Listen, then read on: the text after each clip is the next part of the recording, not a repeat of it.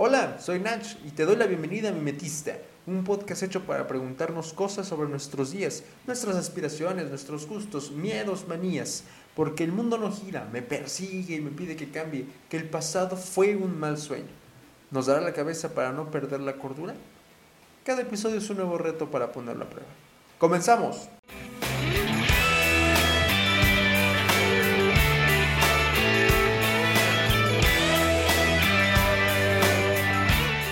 Hola amigos, ¿cómo están? Bienvenidos una vez más a su podcast favorito, Mimetista Podcast. Espero que se encuentren de la mejor manera, que estén teniendo un excelente inicio de mes, un excelente inicio de año y un excelente inicio de semana, ¿no? Eh, ¿Cómo se la pasaron? ¿Qué tal les fue en Reyes? Espero que les haya ido muy bien. En fin, antes de comenzar, quiero recordarte que puedes seguirme en todas las redes como NachFig, N-A-C-H-F-I-G. Me vas a encontrar, ahí está mi foto, me ubicas, me topas. Y si tienes algún comentario del podcast, alguna retroalimentación, lo que quieras, ahí lo escucho, lo leo perfectamente.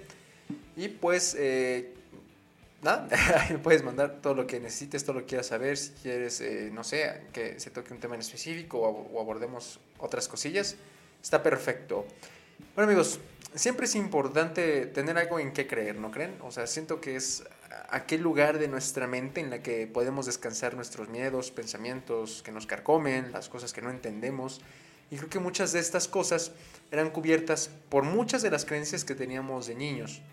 Todo el universo imaginativo que nos creábamos cuando éramos niños, que nos creamos cuando somos niños, son el respaldo, o es el respaldo, para no darnos cuenta de lo pesada que puede llegar a ser la vida real, ¿no? Esto en el marco de la celebración de los Reyes Magos, tengo un ligero choque con la idea de la ilusión de la niñez.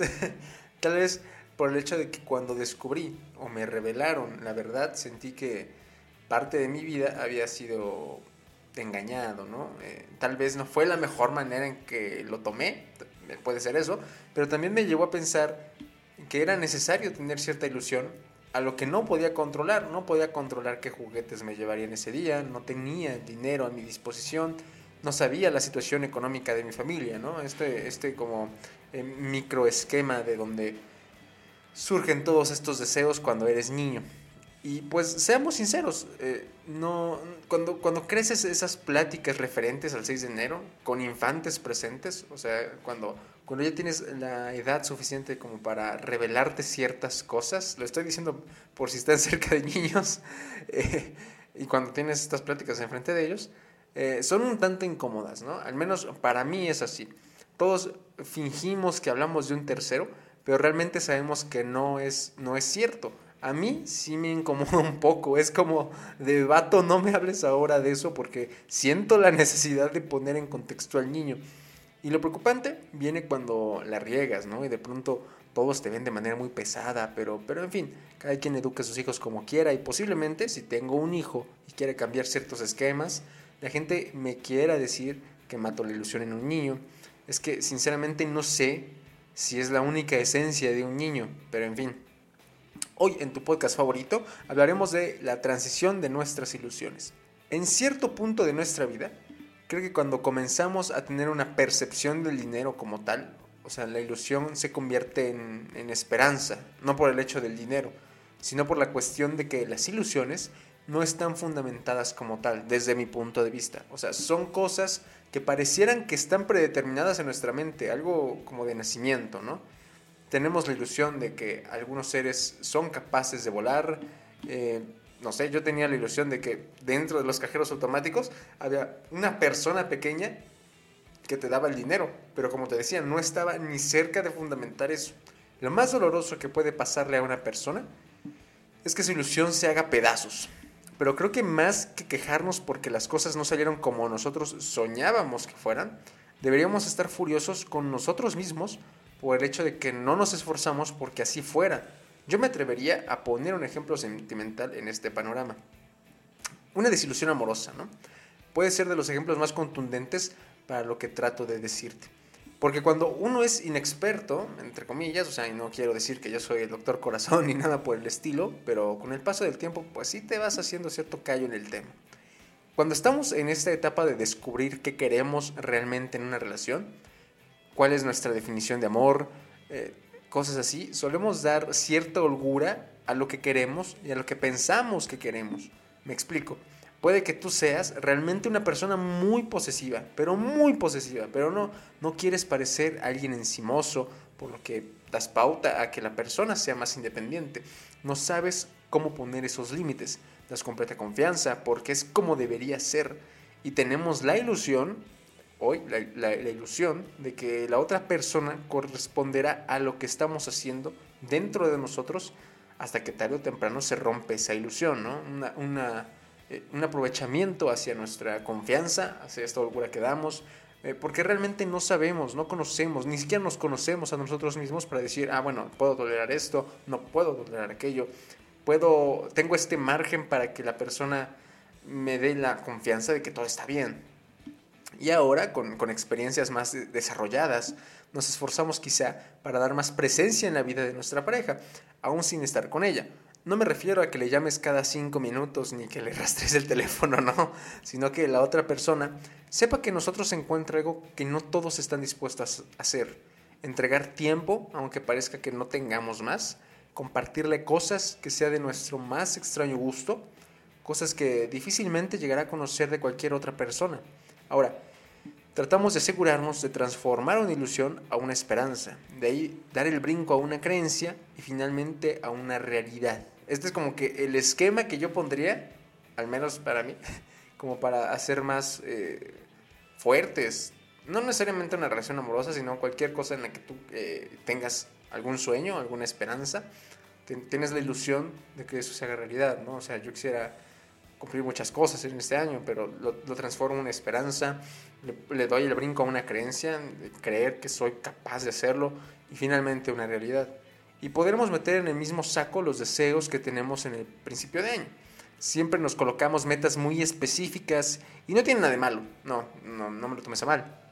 Solo que muchas veces las hacemos sin tomar en cuenta a la persona más importante de la ecuación, a nosotros mismos, una de las metas que tengo para este año es mejorar mis hábitos alimenticios. Y yo te confesaré que soy una persona que muchas veces no llega a controlar la glotonería. Eso sí, debo ser sincero. Yo sé que está mal y aún así he continuado, pero ahora, si me hubiera dicho voy a dejar los azúcares y las harinas, me estaría creando una de las más grandes mentiras de mi vida. O sea, no porque no, no, no, no quiera ni no pueda, pero eh, en cuenta el contexto en el que vivo mi familia, las condiciones en las que luego tengo que comer, entre otras cosas, ¿no? Puedo transformar mi ilusión de tener el cuerpo de Henry Cavill, donde sea que esté, le mando un beso, a la esperanza de tener un cuerpo completamente distinto para fin de año, ¿no? A la creencia de que lo voy a lograr y en diciembre veré si lo hice una realidad. Pero sí creo que la clave está, sí creo que la clave está en romper ese esquema de ilusión, caer en la realidad. Siento que esto pasa muchas veces con las metas que nos ponemos, eh, pero ciertamente necesitamos esta, tenemos esta urgencia por creer en algo, ¿no? No, no sé si les ha pasado que cuando este, no tienen algo que hacer, no sé, por alguna u otra razón, a lo mejor eh, tienen mucho tiempo libre, si estás en una etapa de tu vida en la que pues, realmente no tienes mucho que hacer, solo te dedicas al hogar, o cosas por ese estilo, o que tu tiempo lo ocupa algo que es prácticamente inactividad, eh, tu mente empieza como a crear muchas cosas, ¿no? Y te empiezas a hacer panoramas muy dispersos, muy lejanos a lo que tal eh, puede ser tu, tu, realidad. Es como aquella persona que compra un boleto de, de, lotería y ya empieza a pensar qué va a hacer con el dinero que, que tenga de la lotería, ¿no? Tiene la ilusión de comprar ese boleto y que ese boleto le dé el, pues, el premio mayor, ¿no? Pero pues también tomamos en cuenta que solo compró un boleto, eh, no sé, es la primera vez que lo compra, eh, no, sé, no, no, sé cómo funciona eso, la verdad. Pero, pues con un boleto estamos de acuerdo que tu probabilidad es muy, muy baja para que ganes el premio mayor de una lotería, ¿no? Y creo que también teniendo estas, eh, estas metas o estas ideas, estas creencias muy presentes y muy bien, bueno, muy, muy aterrizadas, bien aterrizadas, creo que también nos damos cierta tranquilidad de que ya sabemos hacia dónde vamos. ¿no? Lo decíamos eh, Luis y yo en el anterior episodio de Puro Verbo, que si no lo has visto, pues está aquí en el, en el canal de YouTube. Si lo estás escuchando en Spotify, métete aquí el perfil y lo puedes escuchar. Te recomiendo el episodio. Eh, hablábamos de que es mejor, al menos en esta etapa del año, eh, pues ponerte metas claras, no muchas, ¿no? Yo recuerdo cuando era más, más joven, sí me inculcaron de son 12 uvas, son 12 deseos, güey. ¿Sabes? Uno por mes, creo, más o menos así. Y, hacías tantos deseos y, no planificabas bien esos deseos o, o, tu lista era muy extensa. Siento que 12 deseos son bastantes. Ahorita que lo, que lo eh, hago, no sé, viendo hacia atrás, hago una retroalimentación.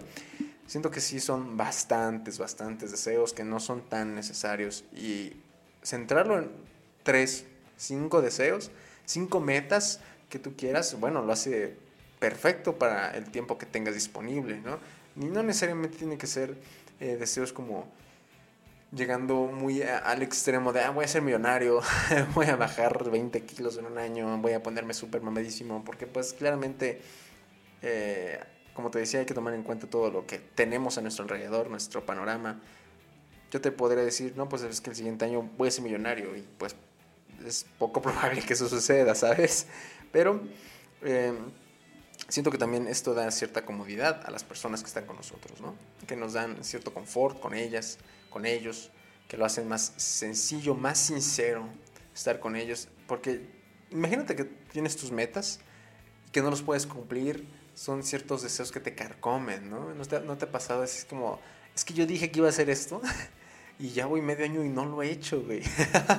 y, de pronto llega alguien y te dice, oye, ¿cómo vas con aquello que me dijiste que ibas a cumplir, que no sé qué? ¿Qué, le vas a decir? Yo creo que, yo creo que eh, el que un tercero, o sea, que una persona ajena a nosotros vea eh, como nuestra palabra o nuestro honor se cae a pedazos porque no pudimos cumplir lo que nosotros nos prometimos a nosotros mismos. Eh, nosotros nos prometimos. eh, siento que es muy vergonzoso, no sé ustedes. Igual te puede, no, te puede, te puede importar poco, ¿no? Lo que, lo que piensa la gente de ti, de lo que tú creas. Pero eh, sí siento que da un mensaje de quién eres, ¿no? Qué tan importante eh, te tomas tu palabra, ¿no? ¿Qué, ¿Qué, tan serio te crees para ti mismo? ¿Te quieres mucho, te quieres poco? No sé. Siento que vienen muchas de, muchas de esas cosas. Y pues no sé, no, no sé cómo te tomes esto de los deseos de, de, fin de año. No sé si tomas la tradición de, de las 12 uvas, si tienes la, la práctica de manifestar, que ahora es muy común, lo de manifestar y manifiestas que quieres hacer esto, que quieres hacer aquello. Eh, si sigues un horóscopo, si tu religión te dice algo, viene el calendario chino, no sé si te guiaste por el calendario chino. Eh, pero, en fin, ya decidirás tú cómo arrancas tu año, ya decidirás tú qué camino tomas. Y espero, espero de todo corazón que todas tus metas se cumplan, que logres todo lo que quieras proponerte. Y mientras tanto, pues nada, aquí un pequeño podcast para hacerte este recordatorio. Si algún día te sientes que tus metas empiezan a caer, remítete a este podcast, a este episodio en específico. Y pues nada, sabes, si quieres hablar con alguien también puedes mandar un mensaje, no hay ningún problema. Espero que tengas un excelente inicio de semana. Cuídate mucho. No te pierdas los episodios de Puro Verbo porque estamos planeando ciertas cosillas. Te mando un beso y me escuchas en el siguiente episodio. Hasta luego.